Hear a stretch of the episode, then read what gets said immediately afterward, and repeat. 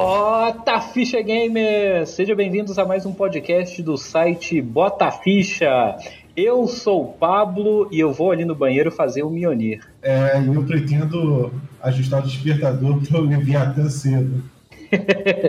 é, e estamos aqui hoje com o nosso queridíssimo convidado e apreciador dessa obra que iremos falar hoje, Tiago Salomone. Eu sou o Thiago Salomone e eu não sou o Douglas. Opa, errei de podcast. Você está no, no apartamento do lado. E então, queridíssimos ouvintes, estamos aqui hoje para mais um cast onde iremos falar, claro, do nosso, do nosso hype, aquele tão aguardado e depois de quatro anos, a sua continuação, God of War Ragnarok, após a nossa intro.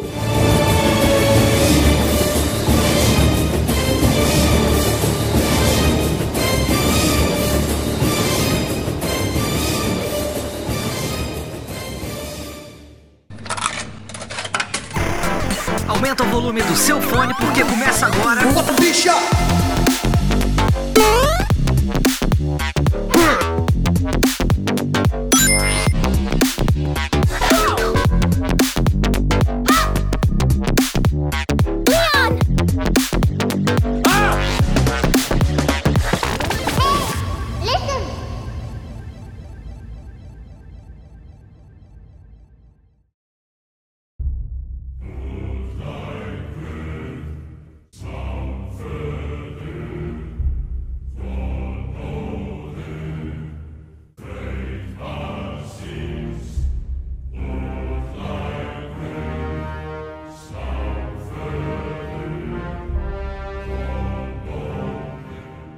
queridíssimos ouvintes, estamos de volta com você para uma hora aí de podcast para falarmos como que foi a nossa experiência aqui, nós três jogamos o God of War, tá? Para deixar bem claro também, este é um podcast é, full spoiler, não vamos começar a falar da história nesse primeiro momento, mas saibam que esse é um podcast que iremos abordar todos os aspectos do jogo, incluindo o final e o enredo, pois muita coisa que a gente vai falar precisa ser abordado. Então, caso você não tenha jogado, não tenha zerado, eu não sei por que você ainda está ouvindo esse podcast, mas também, se quiser continuar ouvindo, fique à vontade e venha com a gente, tá? Pessoas, Léo e Thiago, é... já começando a puxar aqui com vocês, é o seguinte: a gente teve aí durante esses quatro anos, é, de dentro desses quatro, dois anos aí de pandemia, é o desenvolvimento da continuação desse jogo, né? Que é, teve aquela apresentação safada lá em 2019, se eu não me engano, que mostraram só a logo do Ragnarok, a gente sabia que não tinha nenhum jogo pronto ainda. E gerou muita desconfiança por ser uma continuação de um jogo que é, superou o Red Dead Redemption na época como jogo do ano, para felicidade de alguns, né, Thiago? Ah, já começou assim, já flecha ardente no coração do, do fã de Red Dead, Red Dead aqui. Não, foi porque assim, é, foi um ano muito assim, assim, E esse ano tá acontecendo a mesma coisa, né? Com Elden Ring sendo aí o grande páreo pro God of War. Só que o meu ponto é, a gente tinha essa questão de que é, o jogo deveria a, a, gente estava esperando muito essa continuação, por quê? No God of War 1, você não tem grandes momentos que trazem grandiosidade no jogo, ter redundância, mas você tinha um jogo muito completinho, muito fechado, onde renovou a franquia God of War. E é, já assim, em questão desse aspecto do jogo, do, do como ele foi feito, da expectativa que ele gerou, vocês acham que essa continuação fez jus ou, ou, ela foi apenas uma continuação natural do jogo, ou ela reinovou, reinventou? Qual é a opinião de vocês em relação a isso? Posso começar? É, Pode. A gente começa embaixo, daí depois o Leonardo levanta, tá? Então, assim, na minha humilde opinião, tá? Eu não tive nenhuma experiência anterior com God of War, a não ser o 2018, tá? Então eu só joguei lá em 2018 joguei esse aqui agora. O, os anteriores, nenhum deles eu joguei. Então, levem isso em consideração. Mas assim, quando eu joguei de 2018, eu achei realmente, que nem tu falou, um jogo muito redondinho, tá? Ele é um jogo que não é comprido, ele é relativamente curto, né, para os padrões da indústria hoje em dia. Eram 12 a 15 horas, né, para poder zerar ele, praticamente. Isso, é, é, alguma coisa nesse sentido, tá? E, e, e, ele não tinha nada. Eu vou colocar assim nessa, nesses termos, mas e o, e o Leonardo vai dar um chilique agora, mas eu acho que ele não fez nada extraordinariamente bem. Ele, como um conjunto da obra, ele é um jogo muito bom, um jogo muito competente. Tem aquela história lá da, da do jogo ser todo um plano sequência e tudo mais, que ele é muito interessante, tá? E ele pro, pro que ele se propõe, ele é realmente muito bom. Mas ele não é extraordinário, eu acho, tá? E a minha expectativa para esse, esse segundo jogo era justamente ter algo extraordinário. E novamente eu fui apresentado, me deram um jogo muito bom, mas nada fora da curva. Esta é a minha opinião. O que, que tu acha, Leonardo? Então, já que você começou definindo o seu histórico com a série, assim, eu joguei os três jogos principais da série, é, é, canônicos anteriores, o God of War 1, 2 e 3, mas eu nunca fui fã da série, eu sempre joguei pelo massa velho mesmo. É, e eu me tornei fã foi com God of War 2018, que o jogo entrega. Eu concordo com o que o Thiago falou. O jogo ele não revoluciona em nada, mas ele é muito bem feito em tudo o que ele se propõe. É, ele tem um combate mais cadenciado comparado com os anteriores. É, ele tem um, um, um, um, ritmo de jogo mais contemplativo em comparação com os anteriores. É, ele tem uma história que é muito contida, só que ela vai crescendo e no final ele deixa um, um, um cliffhanger, um gancho em aberto. Então, assim, é um jogo que eu adorei, principalmente parte do combate, a parte no que eles transformaram o personagem, entendeu? Então, as minhas expectativas pro, pro, pro Ragnarok eram altíssimas, por quê? Porque pela forma que terminou God of War 2018 e pelo a, esperar um refinamento em tudo que já era muito bom entendeu? Mas concordo com o Thiago. O God of War não reinventou nada. A, a não ser a, a, forma de. Dentro da série ele se reinventou, mas em termos gerais de jogos, ele não reinventou nada. Evolução para um outro, teve evolução natural, mas foi mais do mesmo. O ponto que eu trago aqui, já sobre a minha opinião relacionada a esses aspectos gerais, foi. É, eu senti, e isso foi um sentimento que é, lógico, eles tiveram que pensar no jogo já planejando também para lançar para a base do Play 4, pois é um jogo que custa caro ser desenvolvido. É, o jogo tem uma polidez muito boa e você vê que o investimento está ali, apesar de que eu acho que é, há um excesso, é, como o Salomone falou, às vezes, se o jogo tivesse, sei lá, 10 horas a menos que a gente está falando assim, eu não fiz o 100%, mas também fiquei, não fiquei, não rushei, fiz em torno de 70, 80% do jogo e zerei o jogo com 45 horas. Mas o, o que eu quero dizer é, é tem, eu, eu, senti que, é, na verdade, sim, eu esperava o Ragnarok e no final tive uma chuva de granizo, tá? É, eu tô falando isso. tô falando isso não de uma maneira pejorativa, porque eu gostei pra caramba do jogo. Eu mesmo falei lá que eu dei nota 9. Só que, como o Salomão falou, foram quatro anos esperando o fucking Ragnarok, que é basicamente a guerra suprema dos deuses nórdicos.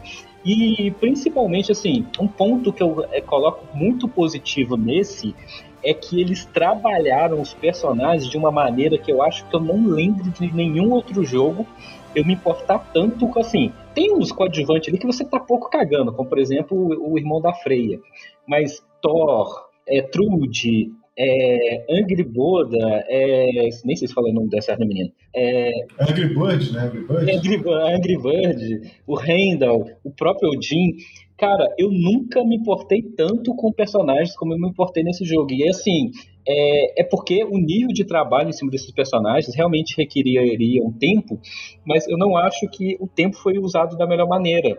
E tem alguns aspectos no jogo que eu acho que, assim, eles evoluíram as coisas boas, mas também evoluíram as coisas ruins do primeiro. Como, por exemplo, cara, quando eu tinha que usar aquela flecha de, de uma espalhar a explosão pra outra do lado da flecha roxa, eu já me dava uma preguiça monstra, de tipo assim, nossa, velho. E assim, esse tipo de minigame, eu entendo o motivo deles terem colocado, que isso já é histórico, mas da, da série, mas pelo amor de Deus, ou me dá é, coisas divertidas ou não me dá. Então, assim, tinha momentos que eu tinha que fazer alguns puzzles lá que não são nem puzzles difíceis, mas são puzzles simplesmente chatos, sabe?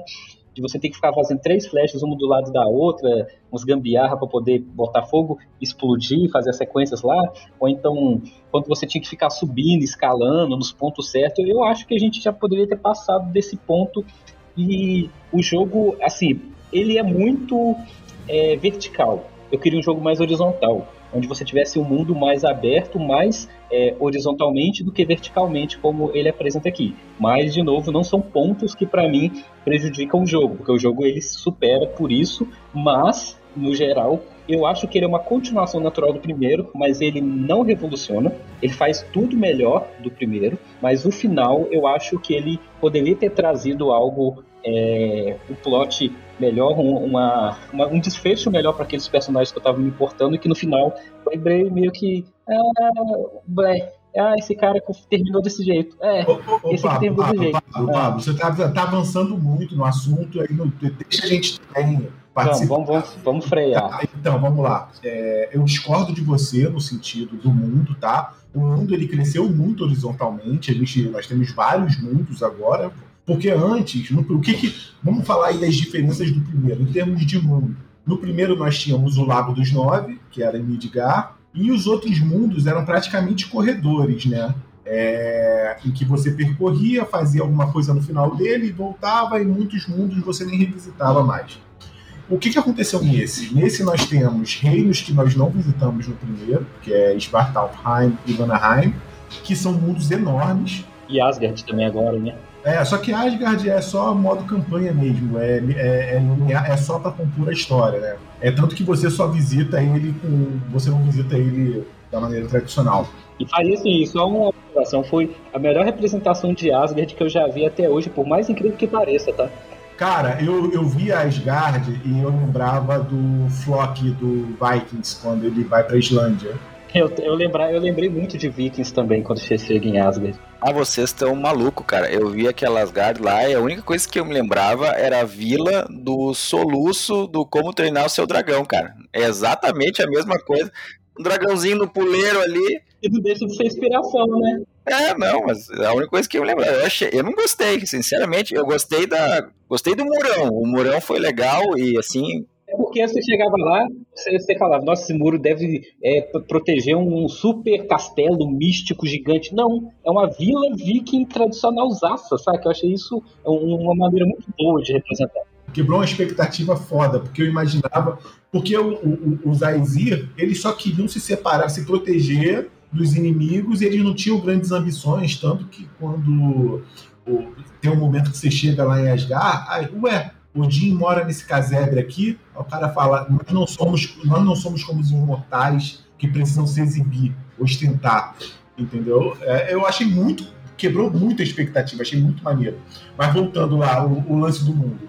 Nós temos é, Svartalfheim, que é o, é o, reino dos anões, que é enorme. Vanaheim, que é absurdo de grande, tanto horizontalmente quanto verticalmente. Aí nós temos aí o Niflheim, que, que é só para encher linguiça, tem a parte de treinamento, tem a parte dos corpos, Muspelheim, que também é um, é um mundo extra. Então, assim, eu acho que em termos de expansão de mundo, eu achei que foi excelente, tá? Eu, acho, eu, eu não tenho, assim, o que eu tenho que reclamar em termos de exploração, não em tamanho de mundo, mas em termos de exploração. Muitas vezes a exploração é cansativa. É, no primeiro eu não sentia isso. Até porque os mundos eram mais retos, mais linha reta, né? Menos o, o, o, o, Midigar, que Midigar era um hub e era, eu achava muito interessante de explorar. Mas assim, Vanaheim e, as minas de, de, do Reino dos Anões, era, eu achei cansativo demais de, de, de explorar. Não sei o que vocês acharam. Bah, cara, eu não achei, eu não achei nada cansado, assim, na, no jogo principal, tá, no, no para completar, digamos assim, o primeiro final, eu não achei nada cansativo, a não ser uma parte específica ali nas, sei lá, nas 20 horas iniciais. Cratera, cratera. Não, mas a cratera, a cratera tu pode até, é até opcional, cara, no início, assim, tu não precisa ir lá. Ah, não, mas tem uma história, não, mas tem uma história importante ali. A Terra, sofre no endgame. A Terra no endgame. É, exatamente. Ali não, ali não me encheu o saco, tá? Essa, toda essa parte, assim, depois do endgame, eu, eu até é, uma, é um ponto positivo pro jogo. Engraçado, vocês fizeram a cratera depois, eu fiz antes. Isso, claro, bem depois, cara, só depois que eu terminei o jogo. Mas assim, a, a única parte que eu realmente me, me incomodou, que teve uma barriga, assim, sabe, foi a parte da né, como é que é? Eu não me lembro agora qual é o, o reino lá da, da Angry Boda. É a primeira vez que tu vai com o menino Matias pra lá. Yontuhai, do, do dos gigantes. Isso ali, ali me encheu o saco, sabe? Porque tu ficava andando na, em cima daquele, daquele iaque ali, pra lá e pra cá, demorado. Eu, eu, até entendi a história que depois no final tu entende, né? O que, que aconteceu ali com, com, com a cobra e não sei o que, blá blá. Mas ali tem uma barriguinha. O resto, todo jogo, eu achei ele razoavelmente linear, assim, não tem que ficar indo para lá e para cá, voltando e tudo mais. Não, em nenhum momento eu senti fazendo isso, sabe? Só depois no endgame, mas ele, ele se propõe a isso, né? Então, ok. E, e, eu achei bem melhor, assim, o cadenciamento do jogo. O jogo é bem mais cadenciado do que o primeiro. Tu tem no in, o início do jogo, ele começa lá em cima, já com muita ação tu já tem chefes ali bem, bem no início do jogo, e isso vai até o final, cara. Eu acho assim, tem, tem muito mais ação e menos conversalhada do que tu tem no primeiro. Eu achei que isso melhorou muito em relação ao primeiro jogo. Não, assim, de maneira geral, os caras melhoraram. Assim, vamos lá, vamos pontuar.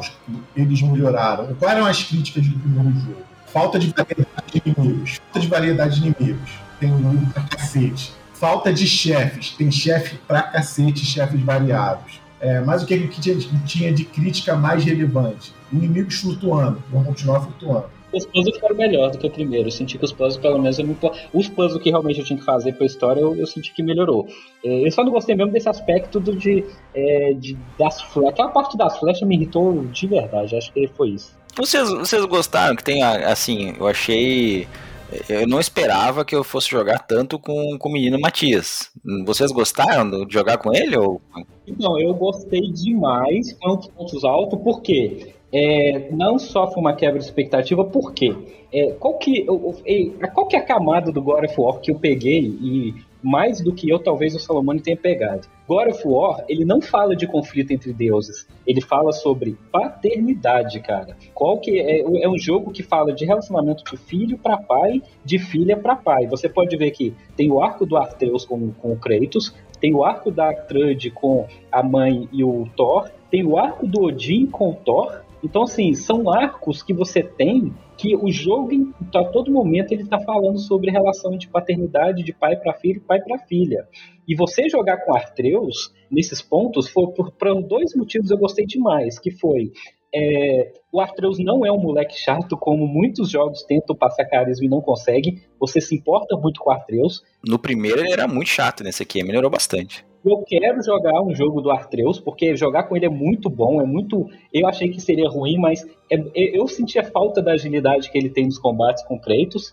E o outro ponto é, que eu gostei demais foi justamente porque aí que entra aquele ponto que eu estava falando lá atrás, que parecia que o jogo estava caminhando para um final que a gente vai falar depois. E o fato de você jogar muito com Artreus estava confirmando que aquele final que eu estava achando que ia acontecer iria acontecer e passariam talvez a tocha, o protagonismo pro próximo jogo pro próprio Loki, sabe? Você, falou, você falou que, que ia falar depois e está praticamente falando tudo. Não, mas assim, é só porque ele perguntou de, do que eu achei. E para mim foi muito bom, foi um dos pontos mais altos do jogo.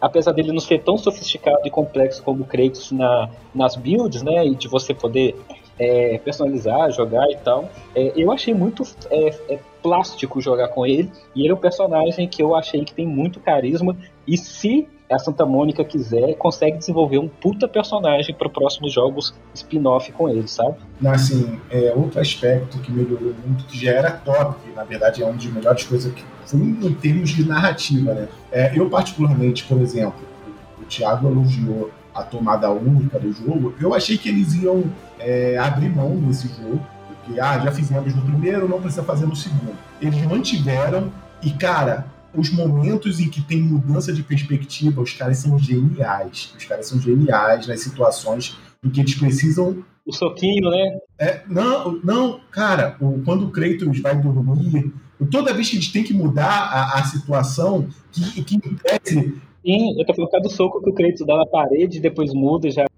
quando eles, eles precisam, em tese, qualquer outra pessoa dar um corte, eles mantêm a tomada única e eles conseguem fazer de maneira convincente, muito foda. E sendo que é um jogo que fala de diversos personagens, então, em tese, um diretor comum imploraria por um corte. É, seria inevitável um corte. Então, assim, o primeiro é mais fácil porque era só eles dois. Nesse você envolve Freya, Thor, Odin e, toda essa galera e você não precisa cortar em nenhum momento. Eu achei genial o grau de dificuldade que eles se impuseram para poder manter uma, uma, uma, uma ideia, né? uma ideia de narrativa. É, mas no próximo acho que pode parar com isso, né? Acho que já provaram um pouco. Eu acho, acho que já mostraram, já se provaram que eles sabem fazer, e até porque é, isso acaba atrapalhando alguns aspectos, né? Porque, por exemplo, a, a, a viagem lá para Entre Reinos, tá bom que no futuro God of War, se houver, nem deve existir mais a viagem entre reinos, mas assim. É, pra quem não sabe, só explicando, a viagem entre reinos é a tela de load do jogo, enquanto carrega o cenário, você tá andando pela Yggdrasil, né? Pelos galhos da, da Yggdrasil. Mas cansou, né? Vamos falar sério, eu já tava meio cansado disso aí no, no, no primeiro, nesse segundo aí muito mais. Já, já cansei, não quero mais isso aí. No primeiro era pior porque você tinha que ir ao templo do Tyr para poder fazer a viagem. Nesse, pelo menos, você já espalharam muitos portais pelo mundo. Você do portal, você já sai no outro portal. É justamente isso, cansou. Acho que eles não precisam continuar com essa. Com sim, coisa, sim. Eu só tô falando assim, que eles, eles viram uma maneira de, de. Imagina se nesse jogo ainda mantivessem a viagem ao tempo do tio. Seria inviável, cara. Seria absurdo. Não, por diversos momentos eu tava. Claro, depois do. No final do jogo, tá? Porque, de novo, eu acho que ele tem uma cadência muito boa, assim. Durante o jogo em si, eu não senti. Não senti problema, assim, de, de, de ter que viajar de um lado pro outro e tudo mais. Mas no, no, no pós-game, lá no, no, no endgame, como a gente chama, né? Cara, eu já tava, já tô, né? Não terminei ainda, mas já tô implorando por uma viagem rápida, assim, sabe? Pelo amor de Deus, me dá um jeito de viajar rápido, porque senão. É, eu acho que isso foi mais porque, igual falei, é, o Play 4, aí o pessoal vai dar, pode até dar hate, mas é verdade. Play 4 eu acho que segurou muito alguns aspectos de jogabilidade que poderia ter mudado, como por exemplo, é, toda vez que eu ia passar naquelas gretas de montanha, eu, ah, que saco, é a tela de load pro Play 4 que não tem um SSD. Mas aí eu discordo de você. O, o, o, João, o João Portela, ele, quando assim que o jogo lançou, ele falou, cara, minhas primeiras impressões, eu acho que o PS4 puxou o jogo muito para baixo por conta que puxou a desenvolvimento para baixo porque tem muito arrasto. Cara, eu tava vendo um desenvolvedor, inclusive da Insomniac, ele falou no Twitter, quando levantaram essa bola, ele falou, cara, eu já implementei isso umas 100 vezes. E para efeitos de load, foi uma única vez que ele foi implementado. A maioria das vezes, é questão narrativa ou questão do diretor não é, cara, não é. Não, Desculpa, pode ser que algumas vezes, Pablo, pode ser que algumas vezes seja, mas eu tenho a sensação de que nem sempre era, porque você vê, em Vanaheim tinha vários lugares que eles faziam esse, esse imprensado para quando você saísse você tinha um cenário aberto, entendeu? Eu acho que nem sempre é, é usado para isso. Mas enfim, eu, o, o, o lance da Brasil claramente é para isso. O PS4 puxou o jogo para baixo no sentido de, do, da viagem rápida. Certeza que se só tivesse o PS5, você do portal onde você tá, você já sairia no portal do destino, entendeu? Mas eu não acho que as frestas todas eram por causa de, de, de load, entendeu? É a minha impressão. E depois que eu vi esse desenvolvedor falando. A única coisa que eu é, que eu penso a, a, respeito disso, que assim, eu não me importo, isso não atrapalhou para mim. É só porque você vê isso te quebra um pouco da magia do jogo você ter essa, esse conhecimento, mas não me atrapalhou. Só que eu queria mais algo como queria algo mais como Ratchet Clank, saca? Que usasse bem o poder da SSD para tipo assim, você pudesse dar uma chadada no ar e abrisse um portal para outro reino já de uma vez. Sim, eu acho, eu acho que se fosse só para PS5, seria isso, isso que ia acontecer. Mas no caso das frestas, do, do, do passar escorando a parede ou agachado, eu acho que não mudaria muita coisa, entendeu? Eu acho que não, não diminuiriam. Porque você vê que muitas vezes é mudança de ambiente, não é, ah, vamos carregar mais um pouquinho do cenário. É, são, são, são duas coisas diferentes, assim, eu acho que essas frestas, essas escaladas, assim, que tem, é, é escolha escolha do diretor mesmo, assim, sabe, colocar para dar uma, uma respirada pro jogador, pro bicho conversar ali, a, a, pro Mimir conversar contigo, pro menino Matias conversar contigo alguma coisa e tudo mais, eu acho que são escolhas, mas eu, eu vi muito, assim, durante durante o tempo que eu tava jogando ali, cara, em nenhum momento eu vi assim, poxa, esse jogo é de nova geração. Não, não teve isso, sabe? Não teve nenhum deslumbramento assim de cenário, nem de, de nada extraordinário. É realmente uma, uma sequência do jogo de PlayStation 4 e, e, tal qual o jogo de PlayStation 4 lá, ele tem as suas limitações, sabe? Isso realmente me deu deu uma pequena brochada, assim, sabe? Eu achei que, que nós teríamos alguma coisa extraordinária. Por exemplo, assim, o, o, o jogo desse ano também, o Horizon Forbidden West ali. Aquele ali, aquele é lindo, cara. Aquele eu não sei como é que fizeram rodar no PlayStation 4, sabe? É um jogo maravilhoso. Esse aqui não, esse aqui eu senti assim, tá, tô, tô jogando uma sequência de um jogo de de, de PlayStation 4. Nada de extraordinário, sabe? É, e assim, o, é, é, aquilo que a gente tá falando, o jogo ele cresceu em muitos aspectos. Eu, gente, pelo menos entenda, a gente tá falando bem. A gente, o que a gente está colocando são os pontos que é que a gente tá, ficou muito claro que é obrigatório você jogar o primeiro God of War, que, que você não pode jogar esse jogo, é, senão você não vai entender nada. E ele tinha o objetivo de fazer com que o primeiro jogo se completasse com esse. E claramente acabou aqui, dali para frente. Eu acho que agora eles estão com esse terreno é, consolidado, eles conseguiram se provar, os dois jogos como concorrentes da jogo do ano, um deles ganhando. Eu não acho, apesar de ser é, talvez o jogo de narrativa que eu mais tenha gostado esse ano, eu não acho que ele vai ganhar do Elden Ring.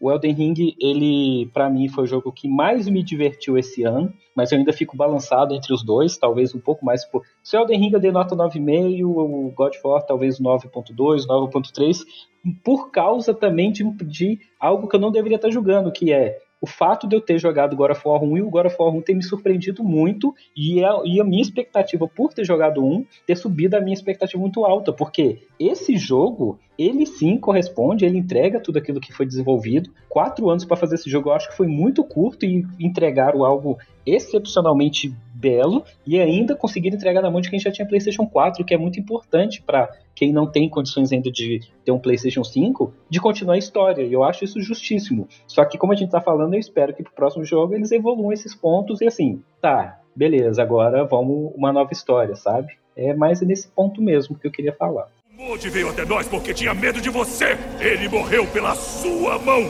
Olha o exemplo de pai falando. Agora já entrando num ponto aí que a gente falou lá atrás, a gente vai falar da história. Então, se você não acha que tomou spoiler o suficiente, a partir de agora vai ser o samba, do, o samba aí do Kratos doido. Pablo tem é muito precoce, cara. Ele começou lá atrás, já falou de todo o jogo, agora tá voltando nos mesmos coisas. Calma, Pablo! Ex exatamente. O próximo, próximo eu que vou conduzir, hein? Então puxa aí. É...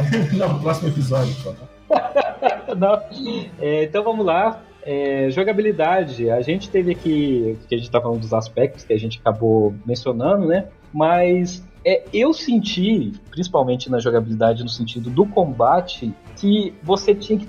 Não sei se é porque, aí vocês vão poder me falar melhor. Se é porque tinham mais inimigos, mas eu senti que nesse jogo eu era punido mais do que do primeiro, no caso de erro. O que, que vocês acharam em relação ao combate do jogo? Eu achei a mesma coisa. Eu tive essa sensação também. Sério, mesma coisa? Eu joguei no normal, achei um jogo mais desafiador do que o primeiro. Eu zerei o primeiro novamente esse ano. Esse ano deve ter uns dois meses. Eu não joguei no God of War, mas eu joguei naquele na dificuldade abaixo do God of War, que seria o difícil normal, sabe? Mas eu achei que era bem punitivo. Não, eu joguei no normal e eu achei punitivo. Assim, é claro que, obviamente, não é o difícil e tudo mais. Mas, assim, já aconteceu de eu morrer algumas vezes para inimigos normais, vamos dizer assim, que não são chefes, por vacilar. É, tem inimigo que, por exemplo, que se ele te acertou um ataque e você achou que ele ia parar, ele não vai parar, ele vai continuar batendo. Nossa, isso, isso me deixava irritado quando mudava o padrão, porque, por exemplo, enfrentando os Berserkers lá, é, direto eu padronizava, eu, eu gravava na minha cabeça tanto morrer os padrões, aí quando o bicho tava com pouca vida do nada, ele fazia um ataque extra, o quê? Tirou um ataque do rabo, velho, do nada. O, o God of War é um jogo que eu adoro o parry dele, eu acho uma sensação gostosa demais dar um parry no golpe do inimigo. Quando você errava o parry, o inimigo te dá uma porrada, você achava que ele ia ficar naquela porrada, ele emenda um combo, e você vai tentando dar parry, você vai tomando porrada, quando você vê, você morreu.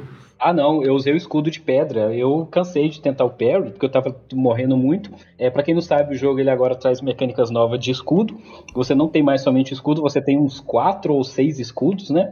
E cada um com uma característica. Por exemplo, esse escudo que ele falou, que o Léo falou, de parry, ele te dá bônus para poder bater no cara no momento certo. Enquanto o escudo que eu usei, que era de pedra, ele te dava uma defesa sólida durante algum tempo, sabe? Eu achei mais fácil. Não, mas acabou que o, o escudo que eu mais usei pelo, pelo, pelo, durante o jogo foi aquele da aquele que é um losango que, que é a estrela alguma coisa. É o Shatterstar. No... Que carrega, tu segura e vai carregando. É, não, aquele que você é super rápido com ele. Você pode correr com ele, você se movimenta super rápido. O de Perry, se não me engano. Não, o de Perry, o de Perry é, ele é meio oval, o de Perry. Ele é o segundo, é o primeiro escudo que você consegue, o de Perry. Sim, junto com o de pedra. Isso, então. Mas você deve estar falando que o que carrega mesmo, então, ou então o que você ganha, o que é o do primeiro jogo, redondo, não? Não, não, esse é o escudo guardião, redondo. Esse é. Deixa eu aí reflete, né? Tu, tu consegue rebater magia e rebater outras coisinhas assim. É, eu não sei, eu sei que eu gostava do escudo de pedra e eu usei muito ele, até porque eu achava mais natural usar a lança a partir do momento que você pega com aquele escudo de pedra, porque a base de defesa do escudo te dava uma boa para atacar com a lança depois do inimigo. Gostava bem dessa, dessa combinação. Pois é, cara, eu, eu, eu já sou. O Leonardo diz que gosta do Perry nesse jogo, eu sou do time que não gosta, cara. Desde o primeiro, assim, eu achava bem complicado acertar o time. Pode ser burrice minha, tá? Provavelmente é, mas eu não, não curto muito, assim, essa mecânica de parry dele e eu acabo, acabei jogando, assim, o jogo do início ao fim, do mesmo jeito que eu joguei no primeiro, assim, na brutalidade, tá? Vai lá, corre em cima, dá, dá todas as magias, dá umas porradas, corre, espera as magias uh, voltar e tudo mais, então não, não usufruí do, do, da mecânica dos, dos escudos muito, sabe? Mas é, é estilo do jogo, ele te dá opção, é, isso é interessante, tá? Esses seis escudos que tu tem aí, sei lá quantos que tu tem, além do escudo, tem ainda um, uma pecinha no meio, assim, que ainda te dá uma, mais uma diferença, sabe? Isso é bem interessante, tu tem, tu tem possibilidades de fazer, claro que os golpes e tudo mais de, das armas vão ser sempre os mesmos, mas tu tem possibilidades de fazer um, um, uma montagem assim do teu personagem de formas diferentes, sabe? Tem alguns itens, cara. Tu tem,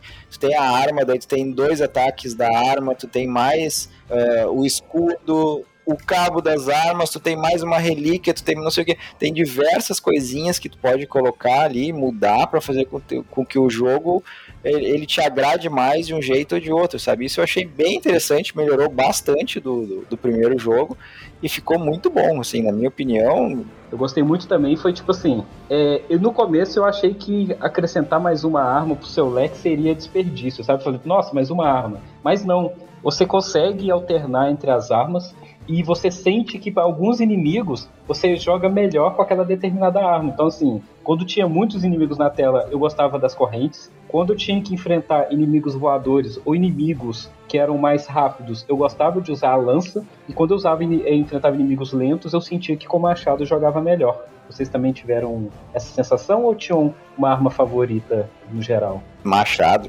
Machado do início ao fim, cara. Primeiro que eu queria elogiar a, o pessoal da Santa Mônica, que eles são, definitivamente, eles são muito criativos em criar as armas, que assim, o Machado ele tem um carisma absurdo, tem uma usabilidade muito boa. As lâminas do caos, eles conseguiram dar uma reavivada nela, porque no primeiro eu usei o machado com gosto e, e as lâminas só quando necessário. Nessa, como eles mudaram o moveset de muita coisa, tem um ataque com a, com a lâmina que é segurando o R1 que ele faz um combo de uns oito golpes que ele vai girando, que tipo, reavivou a arma para mim. É, essa girada para mim era porque eu, essa girada que ele dava com as lâminas era o que eu fazia para quando tinha oito, nove inimigos na tela eu sobreviver, cara. Não, não, mas assim, ele, ele, ele, nem, nem é de longa distância, são, ele dá umas giradas, golpe curto mesmo, melee, com a, com a lâmina na mão. E, cara, a ideia da lança foi um negócio extraordinário, que é o lance de um anel porque aí você justifica ele nunca tá com a lança na mão, nem em lugar nenhum. E você pode jogar infinitas lanças, porque ela é um anel, ela, ela na verdade está contida no anel. É, na verdade, só para explicar, ela é um anel que se multiplica. Então toda vez que ele lança uma lança, uma nova lança aparece no dedo dele para poder jogar mais uma, né? E é, e é uma lança que uma vez que ela é fincada em um local, se você pegar o cabo dela e bater no chão, explode a lança que está lançada, tá, tá, está fincada em algum local. E isso torna o combate bem mais dinâmico, que você vai, quando você está na merda com energia no fim, você se afasta dos inimigos, começa a jogar lança e de longe vai estourando o, o, os inimigos, entendeu? E outra coisa legal que aqueles golpes, assim, os golpes de finalização, cara, eu acho eu vi pelo menos uns 20 golpes de finalização. É, que é quando você atordoa um inimigo e finaliza ele. Para cada inimigo tem pelo menos dois, duas, três finalizações. E tem uma finalização que eu achei maravilhosa, que é com a lança, que o Kratos vai enfiando lança no inimigo, ele segura o cara, enfia umas três, quatro lanças, porque as lanças são infinitas, né? Ele faz cada vez aparecer uma, e depois ele gira o inimigo e corta no meio. Eu achei maravilhoso essa, é maravilhosa essa finalização. E é legal que essa a lança, o nome dela é lança Draupnir, né? O negócio Draupnir, eu acho que é. É, Draupnir. Assim. É, o nome do espírito do anel lá. Do... Isso. E, e, é legal, cara, que daí eu fui, fui dar uma pesquisadinha e tem, tá lá na mitologia nórdica, tem o, o, o anel Draupnir, que ele tem um, tem um negócio lá que ele se multiplica depois de tanto tempo, em nove vezes, alguma coisa assim.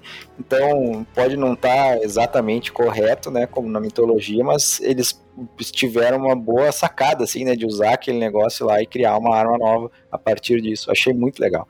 É bem interessante a mecânica do jogo, de tipo. É, do jogo em si, né? Que eles usaram, tipo, ah, a lua tá dentro de uma caixa, né? Então, assim, a parte da mitologia é, é bem interessante.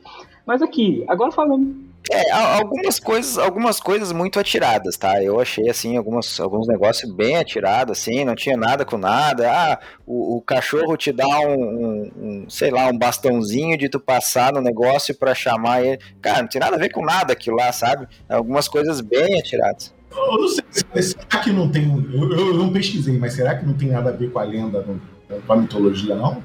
Sim, mas colocar isso na mecânica do jogo de dia e noite eu achei irritante também, eu não gostei. Não, não, eu achei chato também, descansa aquele ciclo de dia e noite em É, você tem que ficar procurando, se.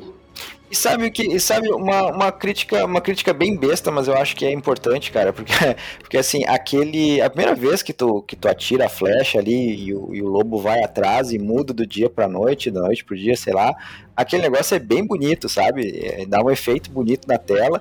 Só que toda vez que tu vai fazer isso, quando tu, uh, o local onde tu tem que mudar o dia para noite é dentro de um dentro de uma construçãozinha, sabe? E daí eu achei, poxa, tu não me deixa ver um negócio bonito, cara. Vai tomar banho, tira esse telhado daqui, desgraça. Achei uma. Uma outra coisa que me irritou bastante, eu não sei se vocês foi, tipo assim, é, eu acho que. Eu até entendo o sistema de craft que o jogo tem, mas assim, chegou um ponto que eu me senti muito. Eu eu, eu não me senti burro, mas eu me senti muito incompetente, porque é, eu tinha tantos sets de armadura para usar e combinações e você sente, é, e você sabe que você não consegue upar todas e você tem que escolher uma de um determinado momento aí você fala, poxa, será que eu peço a armadura certa e será que é por isso que eu tô morrendo tanto?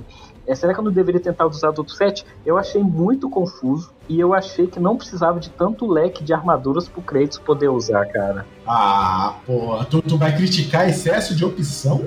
Porque parece que é jogado ao vento e você não usa metade das coisas que você ganha, cara. Não, cara, isso aí você estuda a tua build para construir. Eu vou te dizer, e eu explorei isso mais no endgame. Cara, eu sou o deus da guerra, eu quero com o peito nu enfrentar o Ragnarok. Não, não, aí é contigo mesmo. Mas assim, você ter, você ter opções de montar o seu build, eu, pra, na minha opinião, por exemplo, pega o Elden Ring. O Elden Ring tem várias profissões que permitem várias builds. Mas eu tenho toque, cara. Na hora que minha armadura ficou level 8 e minha calça level 9, eu tô assim, agora eu tenho que parar o caralho do jogo para correr atrás do upgrade de level 9 da armadura. Não, mas aí é toque. Assim, eu não vou criticar a empresa por ter dado a opção de eu, de eu mudar meu estilo de jogo, ter vários estilos de jogo, entendeu? É, eu não consigo ver isso como defeito. Eu só acho que podia ser mais simples o sistema de craft do jogo, sabe? Eu acho que é, te, te cria uma, uma, uma preocupação que, tipo, será que com o, o nível que eu tô, eu vou conseguir passar?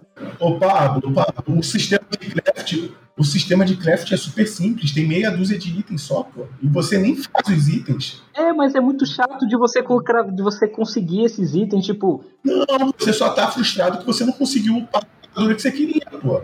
Eu zerei, eu zerei, eu zerei o jogo com o machado level 8 e as correntes level 7 e isso, tipo assim, sabe? Será que precisava ter level 9 realmente para essas armas? Entendeu o que eu quero dizer? Precisava, não, precisava porque mas precisava porque o endgame é gigantesco, cara. O endgame deve dar um quarto lá, ou mais do jogo, tá lá no final, cara. Depois tu termina o jogo, tu tem mais um monte, cara. Tem muita coisa pra fazer.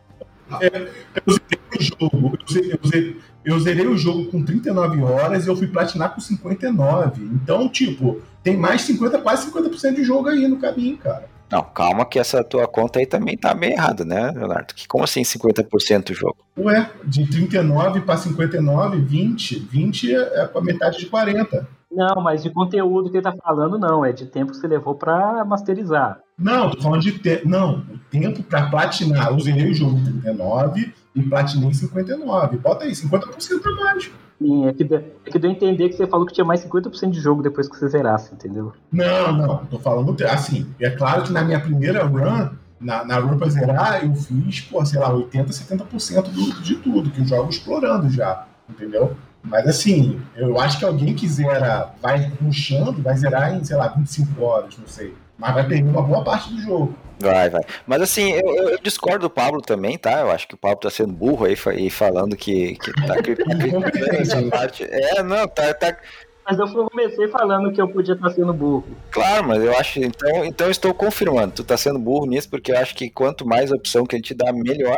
E, mas assim, uma coisa que com, daí eu concordo contigo, Pablo. Ele é meio trun, o jogo é meio truncado assim no que que tu precisa para fazer o que, sabe? É, é, tanto item que tu pega e daí tu pega uh, tanto baú que tu abre, não sei o que e tanta daí, daí concordo, sabe? Não é uma coisa objetiva, tá? Eu quero uh, quero dar upgrade na minha na minha armadura. O que que eu tenho que fazer? Tu não tem que fazer, tu tem que continuar o jogo até o jogo te dar as coisas, sabe? Concordo contigo. Tanto que eu acho que os caras se perderam, é tanto que os caras, que na minha opinião, os caras se perderam e eles viram que poderia prejudicar o jogo, que eles tiraram. Ah, vocês vão concordar comigo. Aquela lagoa no final do jogo que você joga as pedrinhas pra te bufar infinitamente lá de item, de dinheiro, foi uma maneira dos caras acelerar o jogo do cara falando, meu amigo, se você não conseguiu até agora, tá aí, ó, sua burrice corrigida, você jogar as pedrinhas no lago e ganhar as armaduras. Não, claro que não. Claro que não. Ah, mas, mas isso aí eu só fiz no endgame. Isso aí eu fiz no endgame só. Aquilo, aquilo lá é só pra te dar um, um, conjunto diferente de armadura, cara. Não tem nada a ver com isso aí. Não, mas dá muito. Dá os, os lingotes de Asgard, dá dinheiro. Não, mas dá, muito dinheiro. Aquilo ali, aquilo ali eu terminei o jogo com um milhão, com um milhão e meio de dinheiro com aquilo ali. Foi, eu terminei também com isso aí. Mas assim, concordo, não concordo com o Pablo, tá? Não foi, não foi esse o motivo. Aquilo ali é um prêmio por você ter explorado a ilha. Porque ele, você troca o diamante pelo que ele te dá, entendeu? Sim, claro, claro. Mas, por exemplo, a chama do caos, de ter que achar os seis buracos lá do inferno, eu, foi, eu achei divertido, sabe? Eu achei legal, porque assim, era um trem que você tinha que saber, não, eu tenho que matar os seis bichos aqui para fazer minha lâmina do caos, é ficar melhor. Agora, ter que pular no lugar, subir não sei aonde, matar fulano para conseguir um lingote, um couro para upar minha armadura, enfim, foi só um ponto que me incomodou, mas ok, vocês me convenceram que o endgame precisa disso. Te convencemos que tu é burro. Sim, me convenceram que eu sou burro incompetente. Mas é, esses aspectos de jogabilidade que a gente está falando, assim, é, a gente não precisa entrar em todos porque ele é basicamente a sequência do primeiro, com essas com essas coisas novas. E algo que também aumentou, que é, melhorou e expandiu foi a questão dos companions, né? Agora você não só tem o Artreus do seu lado, mas você tem uma gama enorme de ajudantes como por exemplo o Sindri, o Bro, a Freya. E a gente também tem até, assim, já entrando um pouco também em spoiler, o próprio Thor como ajudante em um, em um ponto do jogo, né?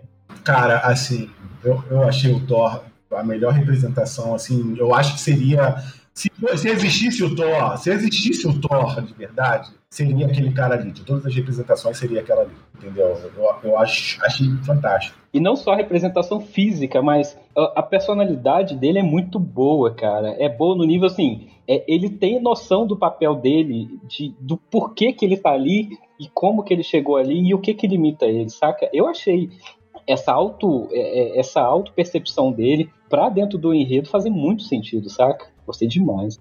Mas não é só uma auto-percepção, e daí também dar os parabéns ali para o pessoal que escreveu, tá? Que é, ele tem a percepção dele, tá? Que ele é daquele jeito, mas tu vê em diversos momentos do jogo que ele não, ele não tá satisfeito. E daí tu vê quão filha, filha da mãe é o Odin, sabe? Tem algum, tem uma parte que ele até eles estão conversando, assim, sabe? E o Odin fala, acho que umas duas, três vezes, o Odin fala, cara, tu, tu é para fazer tal coisa, tu só serve para isso. Sai daqui, entendeu? Eu achei essa construção muito boa. E o, e o Odin é tão filho da puta que o Odin, ele conversando em alguns momentos, está assim, porra, até que. Não é que você torce pra ele, mas você tá assim. Ele não parece ser essa ameaça toda, e é aí que ele te ganha por parecer frágil e ser exatamente o contrário, de ser o, o, o, pai de todos os deuses, sabe? Que o fato dele transparecer aquela amizade, aquele tapinha nas costas, é, eu achei do caralho essa representação do, do Odin e aquela maneira de conversar com o Thor, do tipo, ah, eu prefiro você bêbado, sabe? É, é, é o tipo de coisa que realmente é, um pai daquele nível ali falaria para um filho como se fosse o um, mais bruto como o Thor, por exemplo. Eu achei muito bom. Ô Pablo, é só você ver a importância que ele deu para os dois netos e para o filho que, o, que, que morreram nas mãos do Kratos. Você vê que o cara não. Ah, você matou o Magnum Mod? Não, tá tranquilo. Porra, mas o Baldur, ele, pô, ele era bom caçador, cara. Pô, mas não faz isso mais, pô, entendeu? Entendeu? É, e assim, é, é, tanto que tem uma conversa do, do Thor que você escuta por trás da porta com a, com a esposa dele, é onde é do caramba. Ele ele tá do lado da filha dele, sabe? Dele querer que a filha dele faça o que ela quer. E é até engraçado que você acha que o Thor vai ser aquele cara ríspido, bruto, que vai querer controlar. Não. Ele quer o exemplo da filha dele, que a filha dele seja o que ela quiser. Enquanto a mãe é que não quer que ela seja uma guerreira, sabe? Eu achei. Não, mas ela explica por quê, né? Ela não queria que ela fosse a Valkyria do, do Odin. Sim, sim, claro. Mas assim, é, mas ter esse tipo de aprofundamento na história eu achei muito bom, cara. O Modi veio até nós porque tinha medo de você. Ele morreu pela sua mão. Olha o exemplo de pai falando. Então, e isso aí que eu queria agora entrar com vocês, que é a questão da história. Lá de trás que eu falei que esperava o Ragnarok e me deram uma chuva de granizo. Por que, que eu tô dizendo isso? Porque na hora, o jogo inteiro fica te falando do Ragnarok, do Ragnarok, do Ragnarok. É, a todo momento, é, acho que a palavra que mais os personagens falam tá do Ragnarok. E assim, o jogo ele é grandioso, no final ele te entrega é, as lutas finais que você tem são muito boas. Eu gostei demais de enfrentar o Thor, o Jin, Rendal e tal. Mas, tipo, é, parecia que tinha, sei lá, sete pessoas invadindo Asgard, sabe? E eu não senti essa grandiosidade toda do, de todos os soldados que morreram em vida e que lutariam com ele, junto com Odin do, no Ragnarok. É, eu, o Fenrir, eu achei um desperdício muito grande do Fenrir no jogo. E assim, é, é recapitulando também, para não acelerar tanto, porque lá atrás você tem uma construção do Atreus com os três lobos dele, sendo que logo no começo ali você vê, poxa, ele tem um lobo que chama Fenrir, o Fenrir morreu. É, mas o Fenrir faz, é, é, era outra coisa, e você fica com aquela pulga atrás da orelha. Não, Pablo, Pablo, você não está não tá entendendo a construção que foi feita ali. Aquele Fenrir, a morte deles serviu para justificar o que aconteceu no finalzinho do jogo. Você, você viu que a magia eu já, porra, já vou ter que spoiler lá o finalzinho. O que aconteceu com o Fenrir quando o Fenrir morre é o que acontece com o Odin. Sim, sim, eu entendi isso. Porque eles não podiam, porque eles não podiam tirar da cartola do nada que o Atreus tinha esse poder. Tinha que mostrar o Atreus antes tendo esse poder. Senão seria um deus ex-máquina, entendeu? Ah, ok, entendi. Faz sentido. Só que assim, faz sentido, mas assim, é, me coloca o Fenrir para ser, pelo menos assim, eu sei que ele foi útil, mas assim, é, me coloca realmente, sei lá, a luta dele contra o Thor, que da mitologia tanto fala, me coloca o Fenrir numa posição de maior destaque, é, ou, ou, sei lá, por exemplo, o próprio. Como é que. O, o gigante. Cara, eu, eu, eu, tô, eu tô cagando pro, pro Fenrir, eu preferia que tivesse mais da Jormungandr, entendeu? É, entendi. E, é, Jormungandr lá que também a explicação dela, ok, não me convenceu muito não, me convenceu porque eles não iam insinuar que eles fizeram sexo para poder parir a, a, cobra, entendeu? Não, porque a cobra na mitologia é a cobra que circunda o mundo, né? Porque a Terra é plana na, na mitologia nórdica. Então, na mitologia nórdica, a, a, serpente do mundo ela é filha do Loki com a Griboda. Só que eles são adolescentes ali no jogo, então eles não iam botar e adolescente. E adolescente. Tá, ok. Vou falar o que ia falar, não, continua. Eles não iam botar nenhum tipo de insinuação sexual, então eles fizeram aquele tipo de. de magia. Eu achei uma saída. Cara, eu acho as soluções, a, a maioria das soluções que eles deram é, respeitosas. Eu acho que não justificava. E o Thor, vocês acham que ele realmente morreu pelo Odin ou. Porque é, durante a luta com o Odin, o Odin fala em um determinado momento que o destino do Thor ainda tá na mão deles, depende deles. Tipo assim, o que, que vocês entenderam daquilo ali? Ué, é só você olhar a história do Brock. Porque o que aconteceu? O Brock, o jogo explicou que o Brock já estava morto há muito tempo. Só que foi ressuscitado com a alma incompleta. Eu acho que tinha a mesma condição, por quê? Não, não, não, não, porque, olha só, quando o Kratos mata o Heimdall, o Heimdall, o corpo dele fica no chão. Quando o Odin morre, o corpo dele não desaparece. Quando o Thor leva a lança, ele desaparece como se estivesse indo para uma, sei lá, outra dimensão, entendeu? Sim, mas olha só, é... o, o, o, que que o Sindri explicou? Explicou que o, o Brock morreu numa explosão lá na, na ferragem, lá na... Isso eu lembro, perfeito. E ele falou o seguinte, naquele momento eu fui para Helheim para resgatar a alma do Brock. Eu só achei três dos quatro pedaços. Então, o que aconteceu? O Brock estava faltando o lance da direção. Ele pode fazer a mesma coisa, supondo, o que eu entendi que o Odin falou, tá? que você pode fazer a mesma coisa que foi feita com o Brock, ir lá em Helheim e resgatar a alma dele. Só que, ok, o Brock ainda tinha um corpo que tinha que ser trazido a alma depois. E todo mundo que morre, é, o corpo fica lá. É, o que eu falo é, o caso do Thor, muito especificamente, ele levou aquela lançada e ele simplesmente, tipo assim, é, ele não deu nem tempo de fechar o olho, ele evapora. E durante a luta, o próprio Odin fala: ah, o Thor ainda depende de vocês. É, eu não acho. só que ficou muito ambíguo. Não dá para saber se realmente ele morreu. E eu não sei se cabe o Thor no próximo jogo, sendo que o Ragnarok já é, fechou as pontas, sabe? Deixou. Não, esquece, esquece. Ele morreu. É, águas passadas no. Mas se ele morreu, foi muito broxante o jeito que ele morreu, porque. Assim, ele era super poderoso. Mas o pai dele era muito mais poderoso, entendeu? Mas assim, não, é, é sim, eu não queria que, tipo, ah, fosse, é, é, sei lá, o Thor tivesse que ficar do lado do Kratos, ia ser broxante, lógico que não. É porque a, o, a, o ângulo, a, a, todo, né, a origem do Thor, ser o deus do, da, do trovão, da, meio que o, o deus da, da luta nórdicas, não faria sentido ele morrer de outra maneira que não seja lutando. Mas assim, é, eu achei anticlimático a maneira com que ele morre, sabe? Eu acho que poderia ter sido é, melhor desenvolvido aquilo ali. Eu concordo com você, poderia ser algo, sei lá, de repente a, a Jormungandr se vingar, entendeu? O Randall, eu queria que o Kratos tivesse explodido a cabeça dele ali, mas aí eu tô voltando no que os caras já reinventaram, que foi acabar com aquele Kratos é, carnificeiro, né? Mas olha só, vamos, a gente, a gente, a gente, pro ouvinte, principalmente se o ouvinte decidiu nos ouvir não tendo jogado, a gente está sendo a suruba total, né? É, do que se trata o Ragnarok? Gente, partindo do princípio que vocês ouviram alguma coisa do primeiro jogo. O primeiro jogo, ele começa com a morte da esposa do Kratos. O Kratos conhece uma mulher é, no mundo nórdico. Pescoçuda pra caralho, que você descobre nesse jogo, né? Se tivesse Na primeira vez que eu vi ela, eu falei, cara, tem alguma coisa errada com o pescoço dela, não tem, não tem lógica. Mas isso, isso, é uma coisa, isso é uma coisa interessante, cara. No início do jogo, o, o, o boneco ali, o negócio, ele é muito diferente do final do jogo, cara. No início ele é muito feio. Sim, eu te falei, eu falei isso, eu percebi isso também, cara. No primeiro. A Muda, não muda, ela muda. A personagem do início é muito diferente da, daquela da última cena, entendeu? Eu não entendi o que aconteceu ali. É, então, assim, é, o primeiro jogo ele começa com o Kratos enterrando a esposa, cremando a esposa, né? Que ela faz uma promessa que ele e o filho joguem as cinzas dela do ponto mais alto dos sete reinos. E aí desenrola os nove, jogo. Nove reinos, né? Dos nove, dos nove reinos. É, é, ainda não tinha tido a inflação aqui.